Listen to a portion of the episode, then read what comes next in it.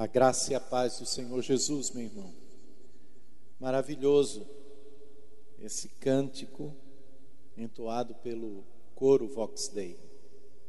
Nós queremos honrá-los né, e parabenizá-los por todo o esforço, todo o trabalho, poder juntar né, os membros do coro e poder entoar louvores ao Senhor, participando desse culto a Deus. Que o Senhor abençoe que o Senhor é, continue dando mais criatividade e mais dias para louvar e adorar ao Senhor Jesus. Também, queridos, eu quero aqui é, parabenizar a todos os pastores. O segundo domingo de junho é, especificamente separado para homenagear os pastores no Brasil.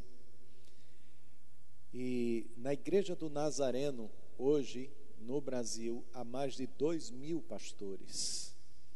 E eu quero honrar a cada um deles, pedindo a Deus as bênçãos, a direção, a proteção, porque também são heróis que dedicam suas vidas para pastorear, para cuidar, para dar suas vidas pelas ovelhas do nosso supremo pastor, o nosso Senhor Jesus Cristo. Então, a você, pastor e pastora, que dedicam suas vidas ao Senhor Jesus durante toda a jornada das suas vidas. Que Deus possa renovar as suas forças, renovar a sua fé, renovar a sua esperança e renovar o seu chamado, porque você foi chamado para isso, para pastorear. E Deus possa honrar a sua vida. Eu sou extremamente grato e extremamente feliz, porque faço o que amo e aquilo para o qual eu fui chamado, ser um pastor. Obrigado a todos os irmãos e irmãs que têm nos parabenizado nesse dia. Para nós é uma alegria e uma felicidade. E o nosso muito obrigado. Então, queridos, nesta noite nós queremos trazer uma reflexão à sua vida, na minha vida. E pensar sobre esses dias. Parece que o mal se foi para alguns e por isso relaxam nas suas nos seus cuidados. E de repente percebe-se que o mal não foi, ele ainda continua. E o mal que estou falando da peste, do vírus, desse vírus aí, está cometendo e alcançando tantas pessoas e trazendo tristeza para muitas famílias pelas perdas dos seus entes queridos. Isso me fez refletir sobre aquilo que Deus colocou em nossos corações desde o final do ano passado, no início desse ano, para aquilo que Deus estava realizando. E na realidade Deus estava nos preparando, a mim e a você, meu irmão, minha irmã, para aquilo que haveria de chegar. E chegou no Brasil entre fevereiro e março. Toda uma mudança para as nossas vidas. Hoje, eu poderia dizer, nós não somos mais os mesmos por causa das mudanças que houve nas nossas vidas. E como tenho falado, nós voltaremos sim ao normal, mas não ao normal de antes do mês de fevereiro. Talvez nós estamos saudosos por aquele tempo, mas aquele tempo não vai voltar mais. Será um novo normal. As nossas atitudes em relação a várias coisas serão diferentes. Os nossos relacionamentos também serão diferentes.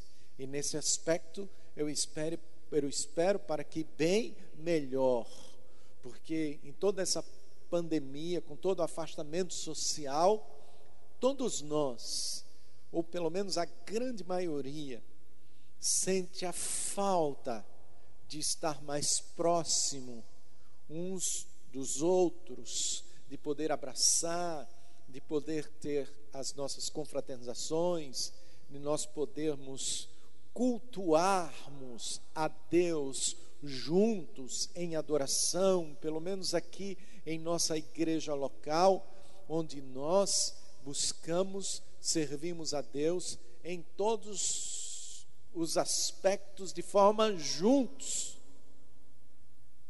com muito amor, com muito abraço, com muito cuidado uns pelos outros, estamos sempre juntos. É uma igreja que não para, em todo o tempo está em movimento, e não um movimento qualquer, mas um movimento para a glória de Deus em abençoar uns aos outros. Também no relacionamento familiar. Há pessoas que estão há mais de 90 dias sem sair de casa.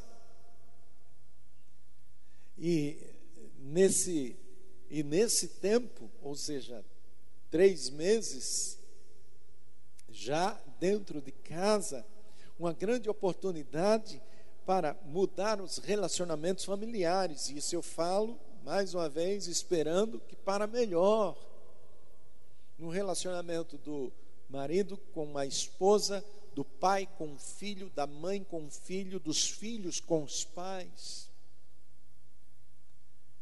Será um normal diferente.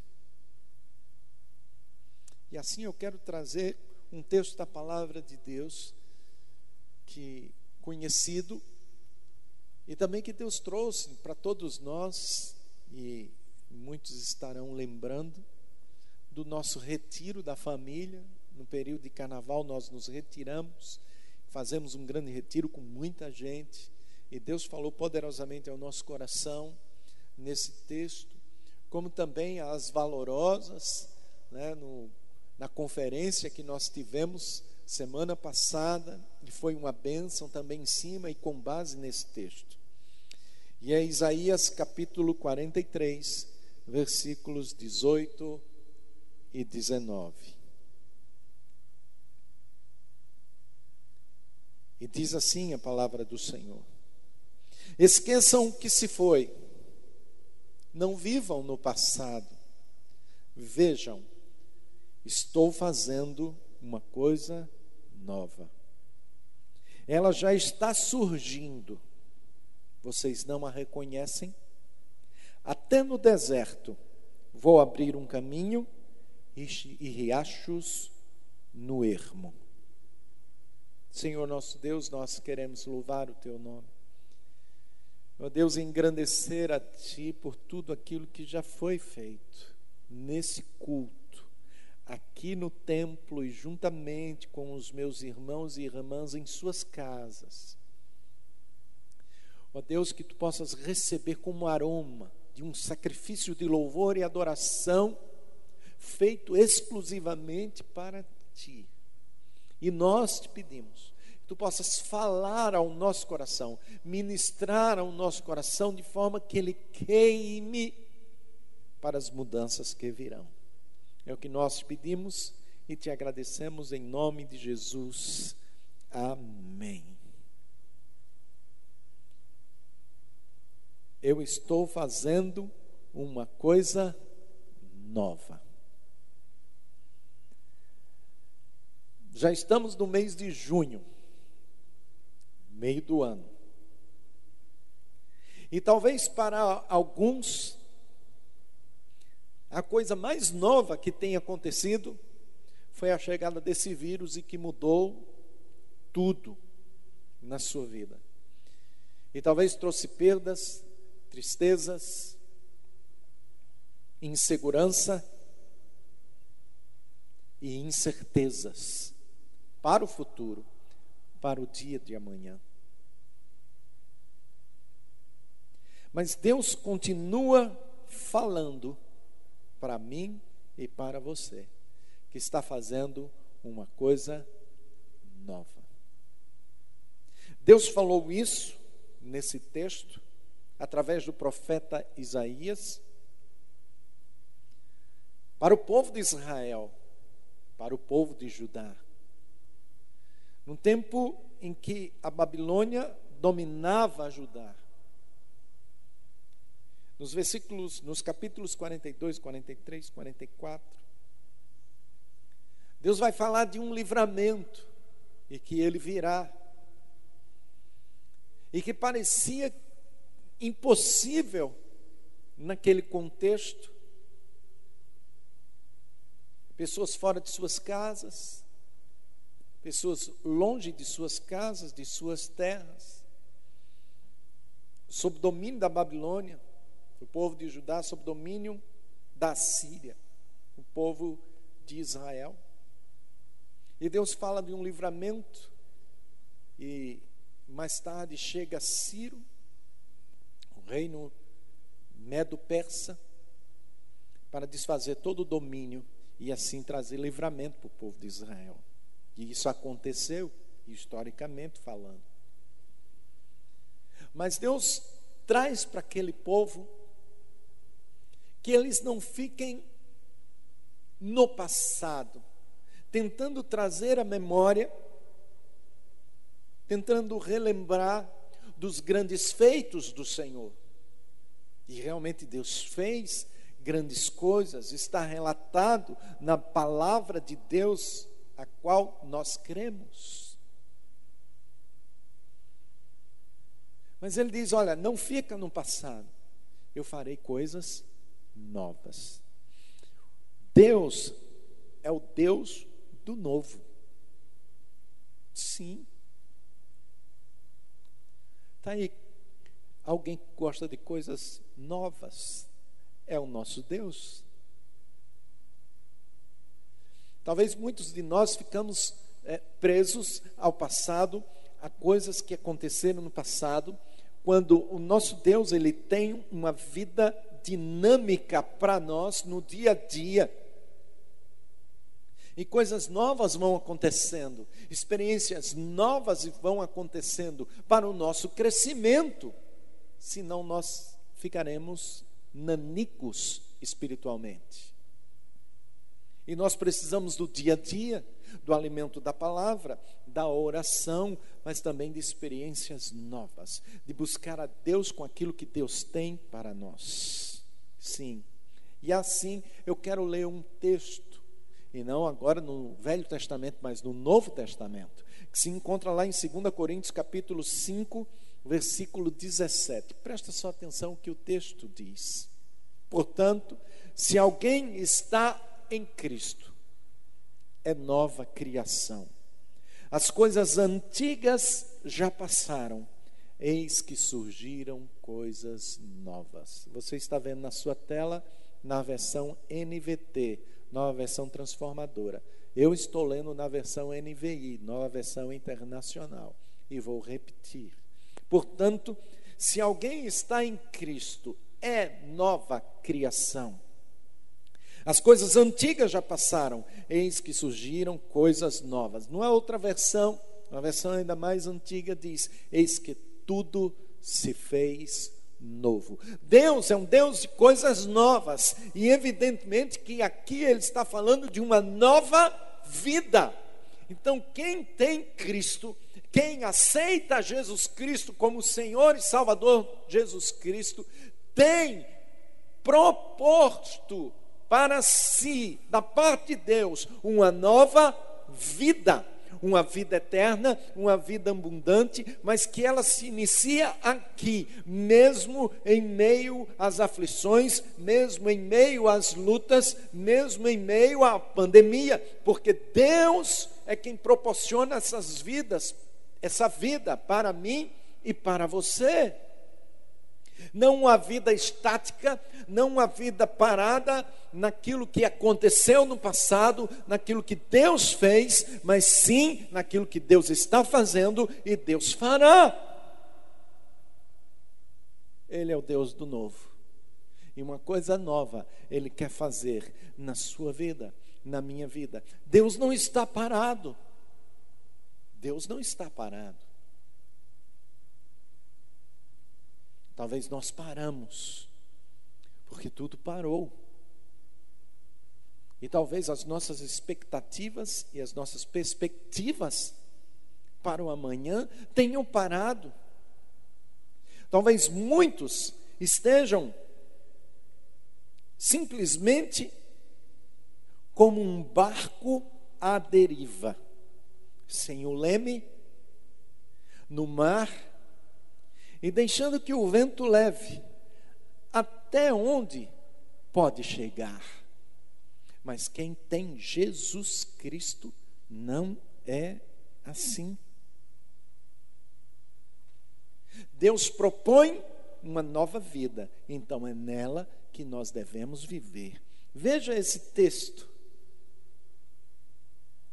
Gálatas capítulo 2, versículo 20. Fui crucificado com Cristo. Assim, já não sou eu quem vive, mas Cristo vive em mim. A vida que agora vivo no corpo, vivo-a pela fé no Filho de Deus que me amou e se entregou por mim. Que texto lindo! E eu amo esse texto. Embora tenha sido escrito pelo apóstolo Paulo, faço desse texto o meu texto. Eu não vivo mais a minha vida, porque não são os meus propósitos, não são as minhas expectativas do passado do que eu tinha ou do que eu não esperava, mas do que Cristo tem para mim.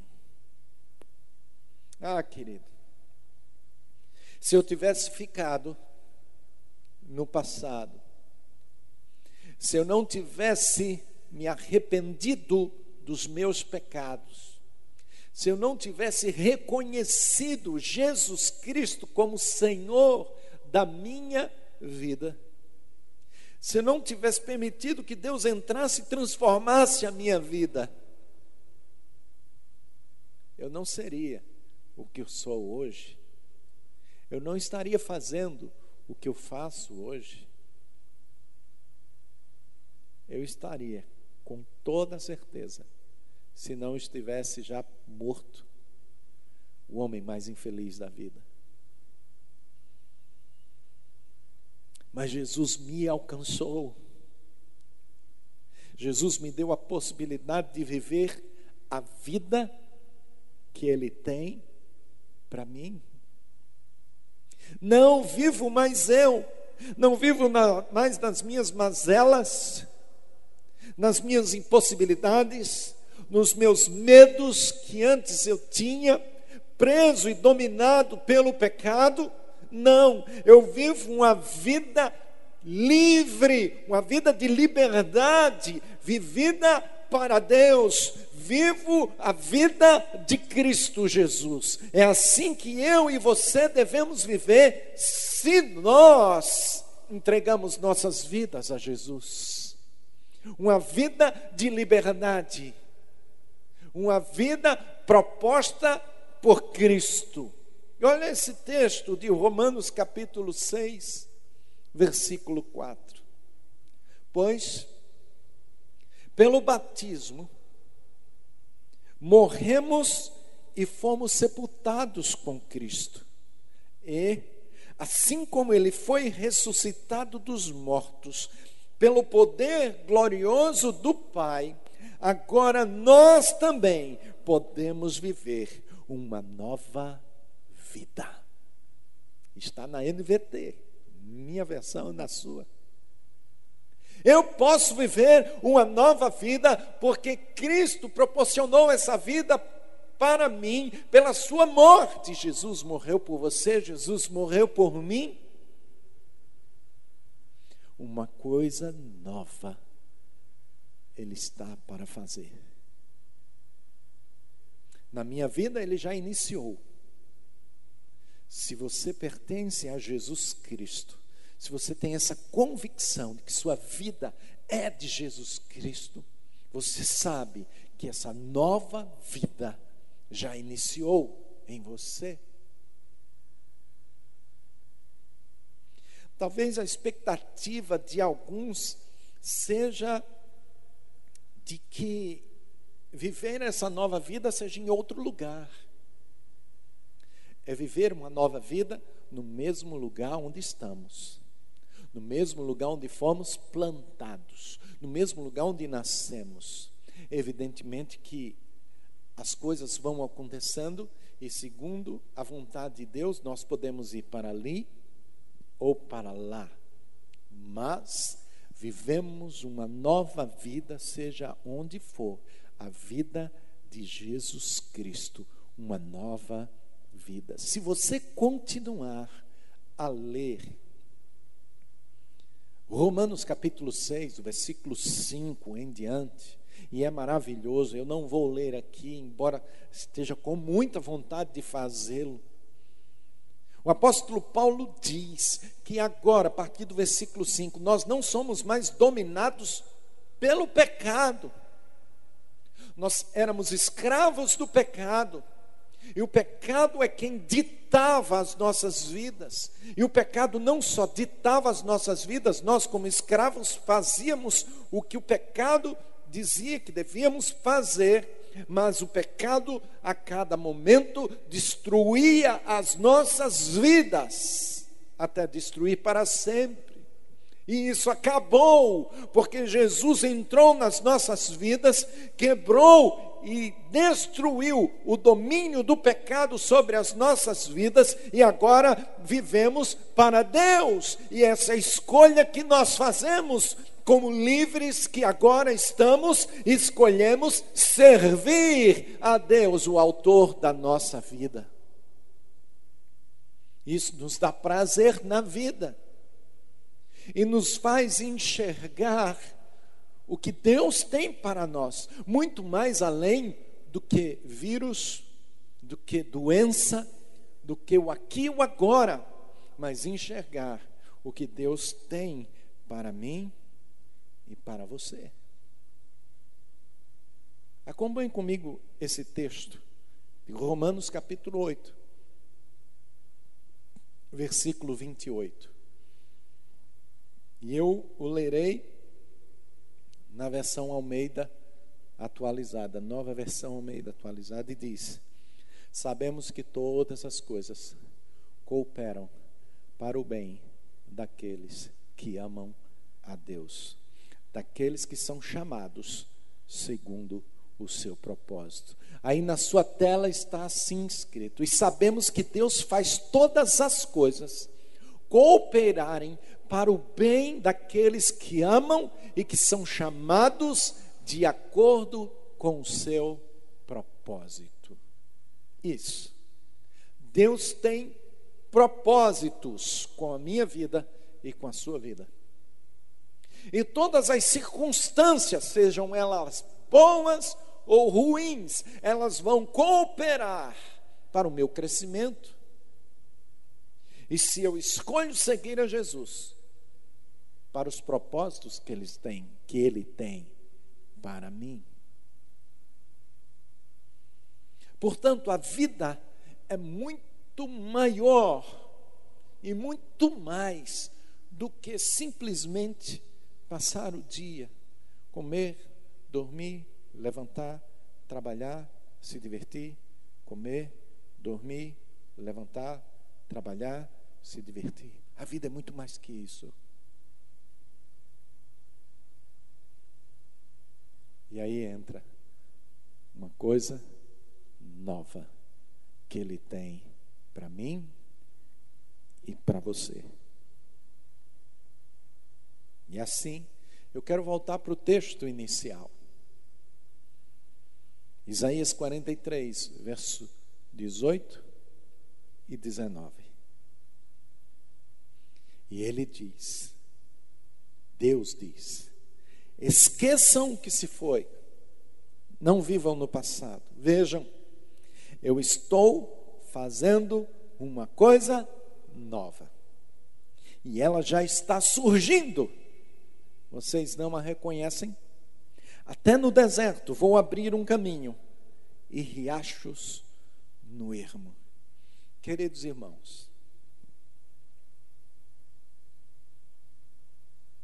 não é fácil para alguém cristão ouvir algo assim quando perdeu o seu ente querido para, por exemplo, a Covid-19. Não é fácil. Para alguns, é reconfortante saber que o ente querido pertencia a Jesus. E afinal, um dia nós vamos nos encontrar lá no céu, junto com o Senhor, para todo sempre. Aliás, todos que partiram e pertencem a Jesus Cristo já estão muito melhores do que nós enquanto estamos aqui na terra, passando esse tempo, porque a nossa pátria é celestial. Inclusive, o grupo cantou aqui: a nossa pátria está nos céus, de onde guardamos a volta do Senhor Jesus para nos levar para junto dele e eternamente vivermos com Ele num padrão perfeito de vida. Mas enquanto estamos aqui, não é fácil para alguns dizer assim: ah, tem um algo novo. Algo novo, eu perdi, gente. Algo novo, eu perdi um emprego. Algo novo, eu perdi perspectivas. Algo novo, eu perdi o desejo de viver. Algo novo, eu perdi a esperança. Algo novo, Deus tem, sim, Deus tem algo novo. Ele continua o mesmo. Jesus não mudou. Deus não mudou o seu propósito para a sua vida. Ele tem, sim, propósitos para a sua vida.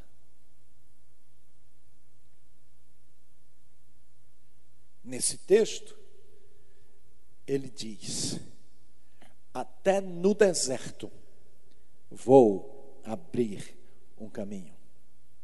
Quem? Aquele que prepara caminhos pelo mar, também preparará um caminho no deserto.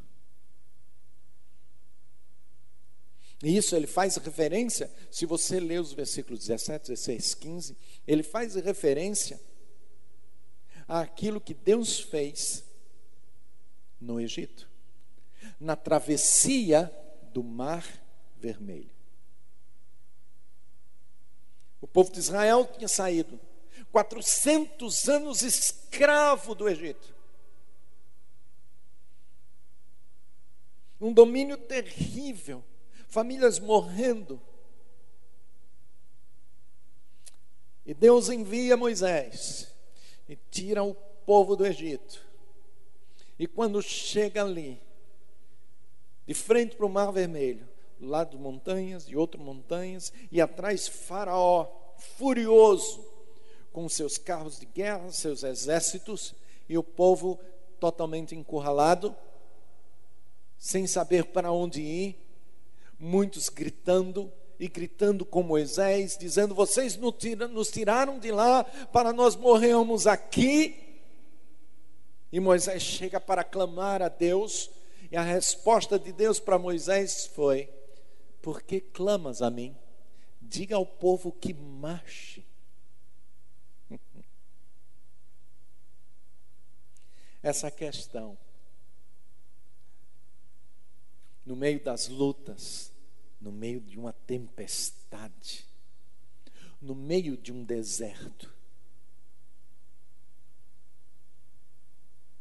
nós olhamos para tudo que acontece e o nosso coração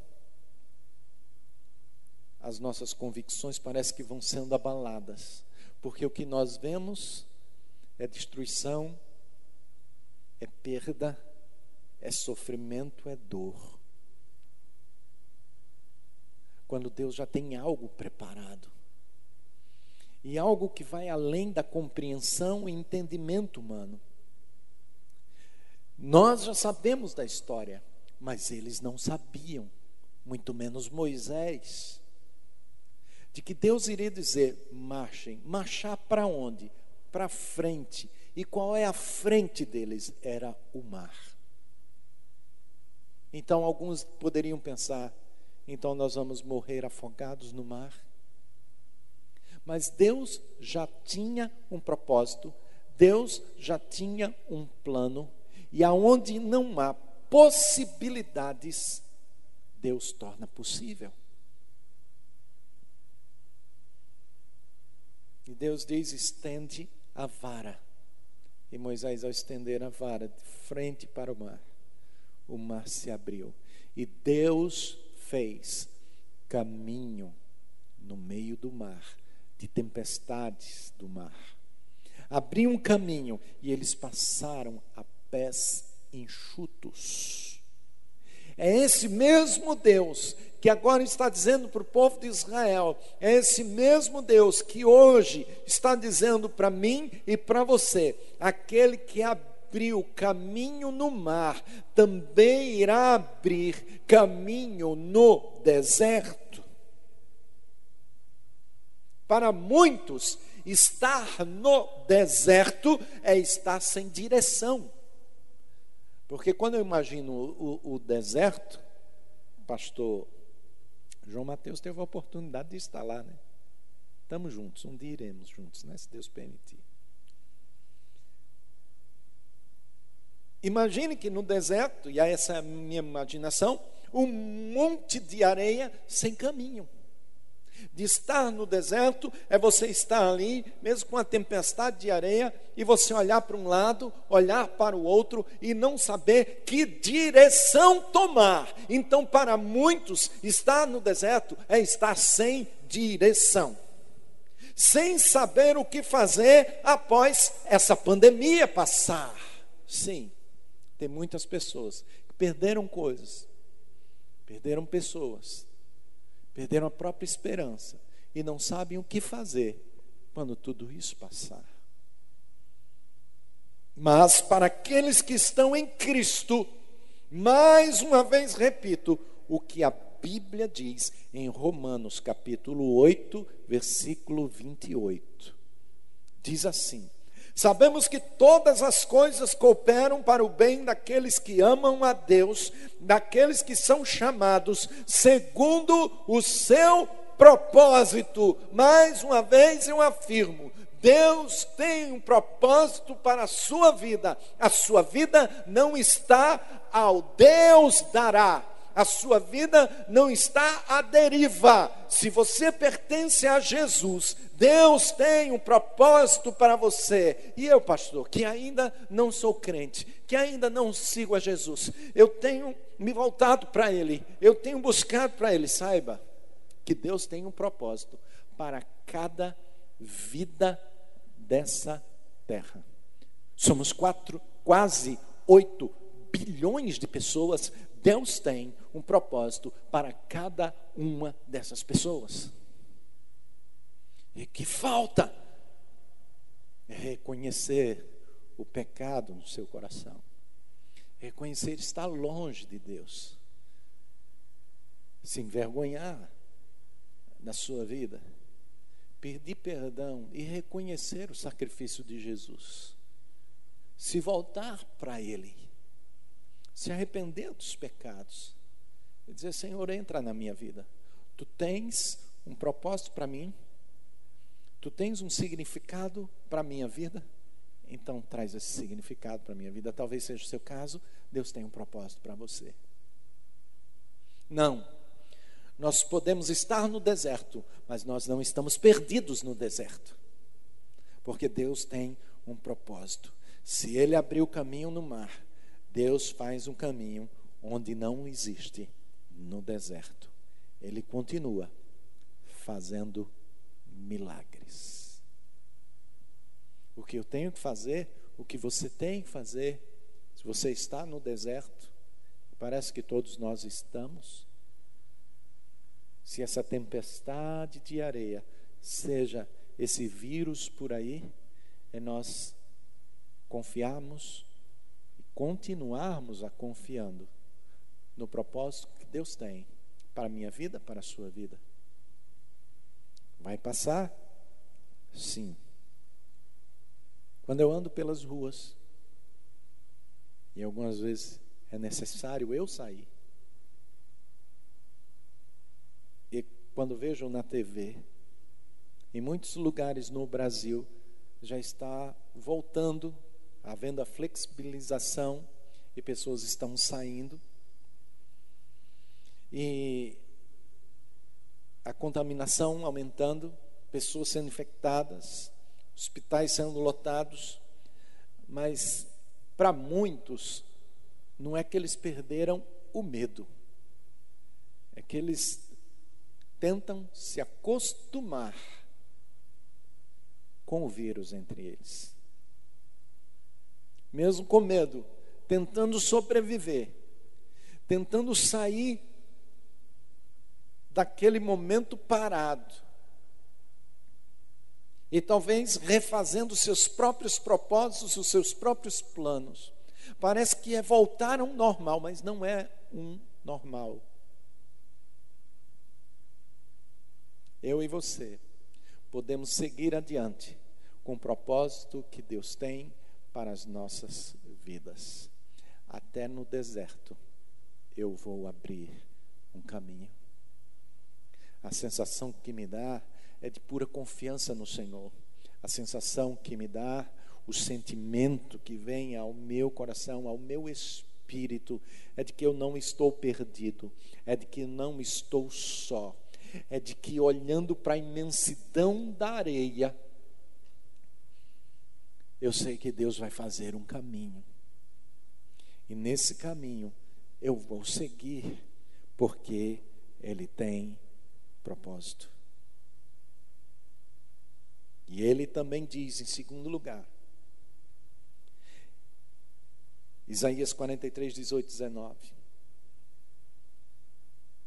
Até no deserto vou abrir um caminho, versículo 19, e riachos no ermo.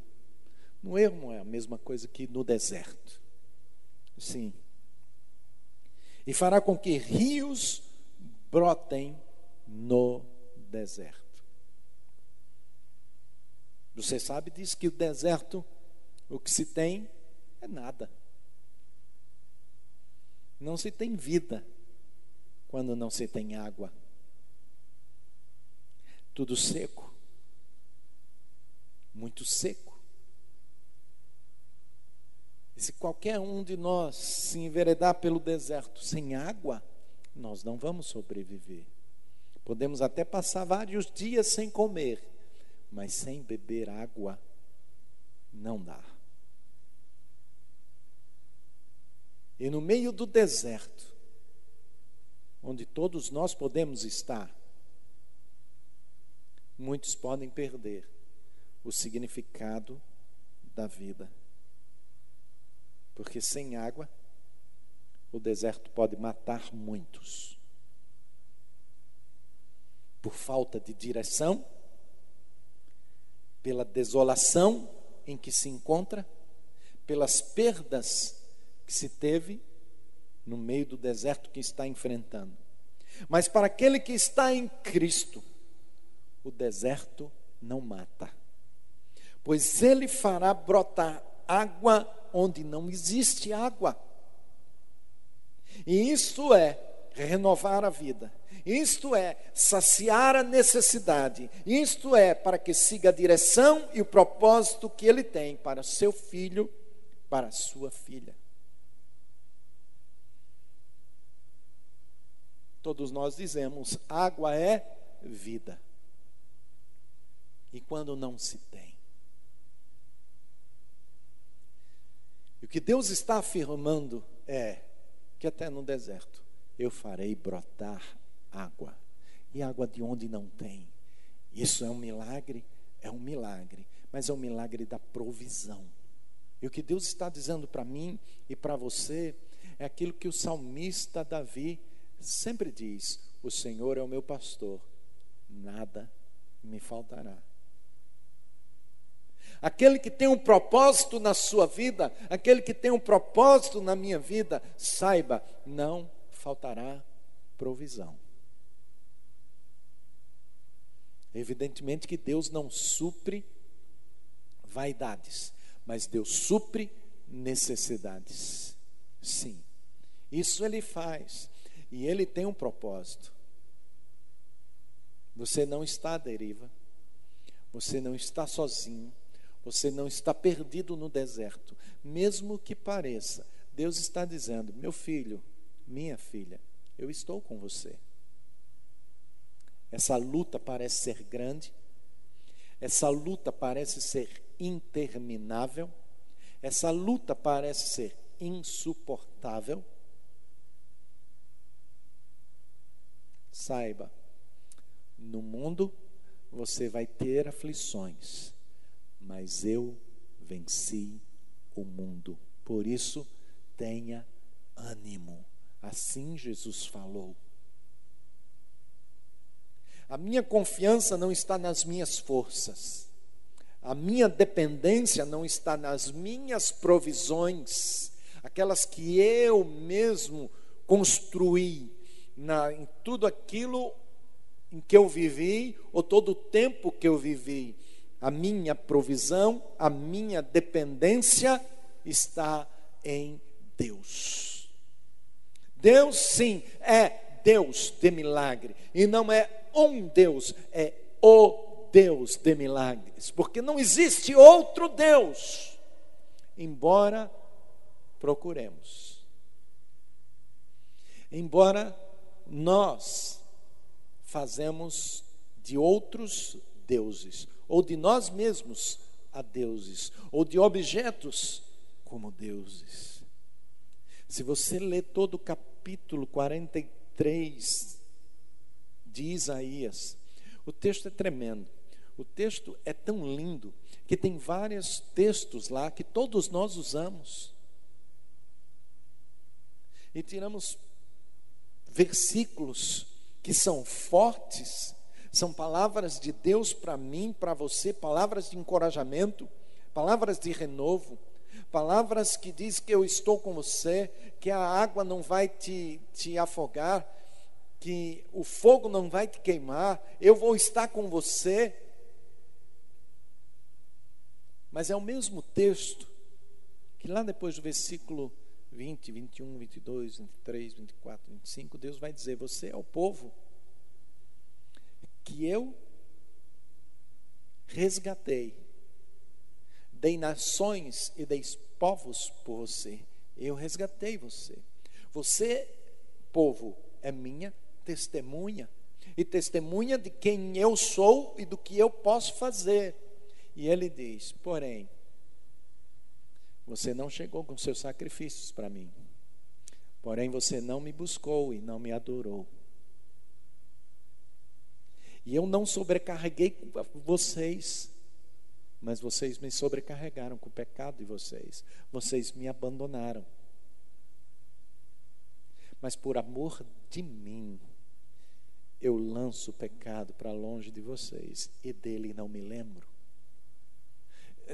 O capítulo todo de Isaías 43 é fantástico e é forte e é direto para mim, para você, como foi para o povo de Israel naquela época. Ele nos traz a uma responsabilidade de quem somos. Nós somos filhos de Deus, nós somos criação do Senhor. Ah, que graça, que graça. Sim, no capítulo 43 de Isaías, nós vemos expresso graça de Deus sobre o povo de Israel. Portanto, sobre mim e sobre você também, nesta noite, a graça de Deus se manifestando através de Jesus Cristo e dessa nova vida e dessa coisa nova que Ele quer fazer em mim e você. Deus nunca desistiu de você, Deus nunca abandonou você, mas você já pensou em desistir de Deus, você já pensou em abandonar a Deus, eu também já pensei. naquilo que, ou naquelas coisas que eu considerava as mais preciosas e as mais importantes para mim, e quando as perdi, eu não dizia, mas o sentimento era de que foi Deus que fez isso comigo.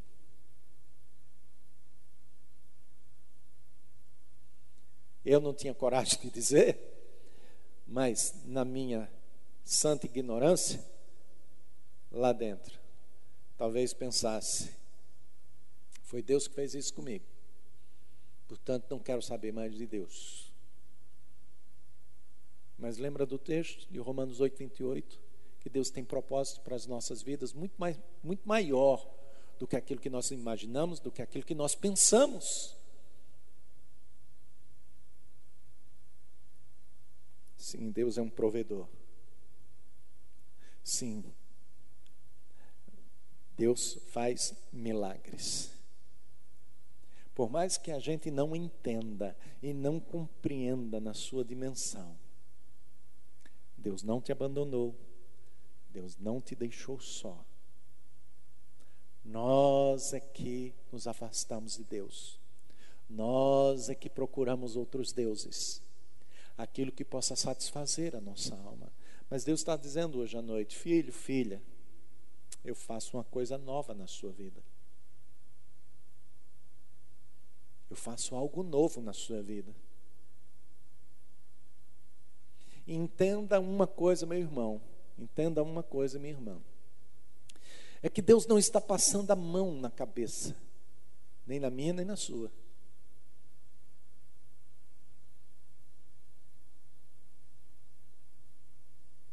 Deus não está dizendo assim: ah, você pecou, você errou, você me abandonou. Tudo bem, vem cá.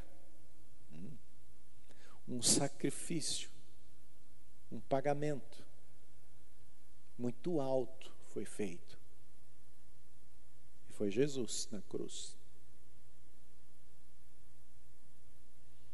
A minha atitude, a sua atitude, é de nós reconhecermos as coisas que fazemos. E se o fazemos errado, buscar perdão de Deus. Porque saiba de uma coisa: não há propósitos, não há vida fora de Deus. Você pode procurar, você pode buscar satisfazer todos os desejos da sua carne, todas as necessidades primárias, secundárias, terciárias da sua vida. Mas no final você vai saber que nada disso vai trazer satisfação para a sua alma, para a sua vida, porque não há vida fora de Deus só a morte, só a escuridão, só a perdição. O que Deus propõe para mim e para você é uma vida, uma vida nova, uma vida cheia dele, a vida dele enxertada em mim, enxertada em você, que produz alegria, que produz satisfação em meio às dificuldades, em meio às lutas, superá-las vencê-las, sobrepô-las, mas por causa de Jesus na nossa vida. Em Efésios capítulo 3, versículos 20 e 21, diz assim: Há aquele que é capaz de fazer infinitamente mais do que tudo que pedimos ou pensamos, de acordo com o seu poder que atua em nós. A Ele seja glória na igreja e em Cristo Jesus por todas as gerações, para todos sempre. Amém.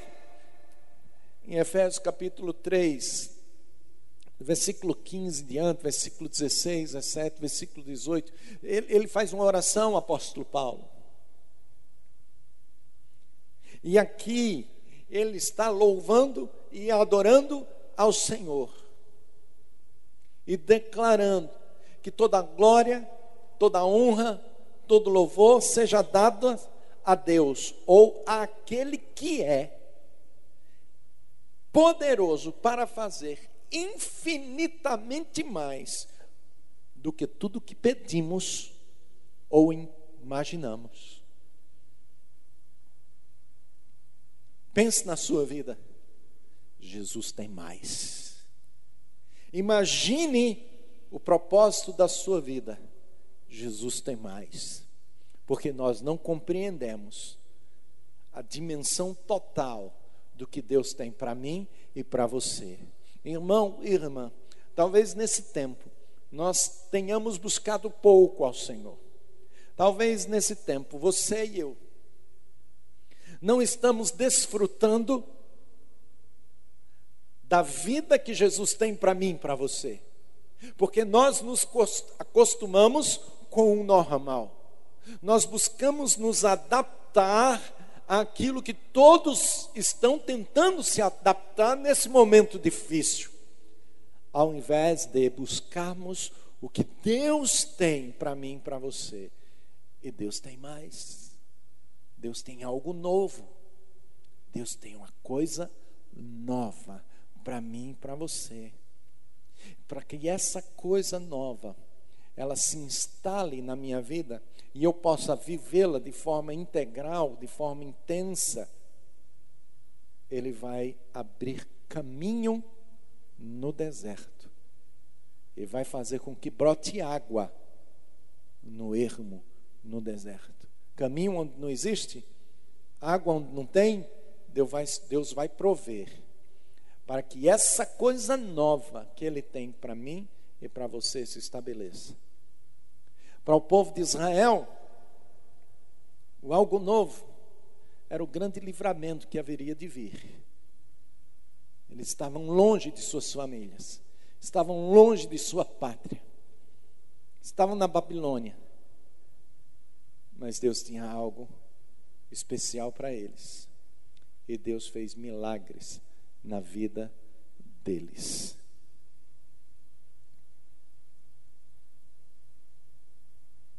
Eu quero encerrar com um texto que Deus nos deu no final do ano passado, para esse ano. Para que você continue nos propósitos dele e eu também. Filipenses capítulo 3, versículos 13 e 14.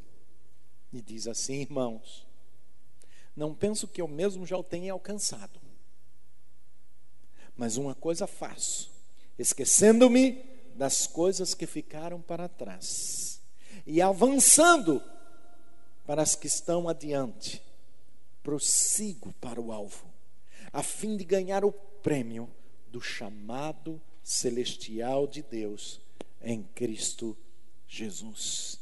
Eu continuo no alvo, eu continuo avançando. Para muitos, muitos, muitos, muitos, o que dizem é meio ano perdido. Outros dizem: esse ano está perdido. Esse ano praticamente não existiu. Só 2021. Não.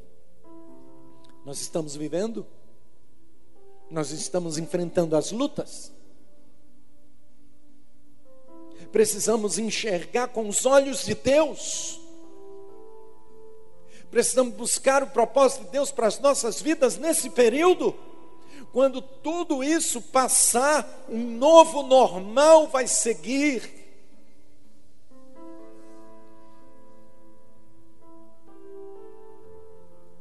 E talvez seja mais difícil, e talvez seja mais duro para reconstruir, para recomeçar para muitos. Mas Deus tem os seus propósitos, Deus continua com eles estabelecidos para a minha vida e para a sua vida. Não parou. Esse tempo não é uma pausa.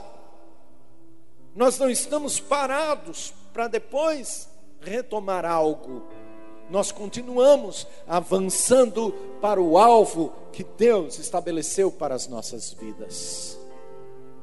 Deus continua fazendo milagres. Confie no Senhor, porque uma coisa nova Ele está fazendo na minha vida e na sua vida. Enquanto cantamos essa canção, cante também, mas faça dela uma oração e uma adoração ao Senhor. Você que ainda não tem Jesus Cristo, faça desse momento o momento mais importante da sua vida. Você possa abrir o seu coração, que aí na sua casa, no seu quarto, onde você está,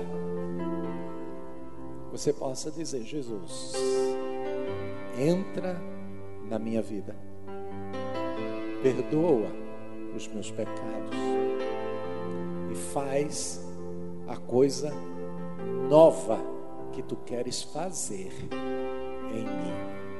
Meu irmão, minha irmã, se você talvez esteja se sentindo perdido ou perdida num deserto, como essa canção diz com o texto, Deus faz caminho, Deus abre o caminho no deserto. Deus faz brotar a água. Deus é o Deus de milagre. Ele não mudou. Ele não mudou. Deus continua o mesmo. e apesar de que de ele quer coisas novas. Como é que Deus quer coisas novas e ele não mudou? Porque a sua palavra não muda, continua mesmo. E a sua palavra é renovadora. A sua palavra cada dia é nova em nossos corações, em nossas vidas. Você quer cair de joelhos na sua casa aí? Faça desse momento uma adoração Senhor. Eu disse, filho, filha, eu tenho coisa nova e eu vou fazer. Você ainda não percebeu, você ainda não notou, no meio de toda essa pandemia, no meio de toda essa desgraça, que o mundo está enfrentando, Deus continua com seus propósitos para a sua vida. Adore o Senhor.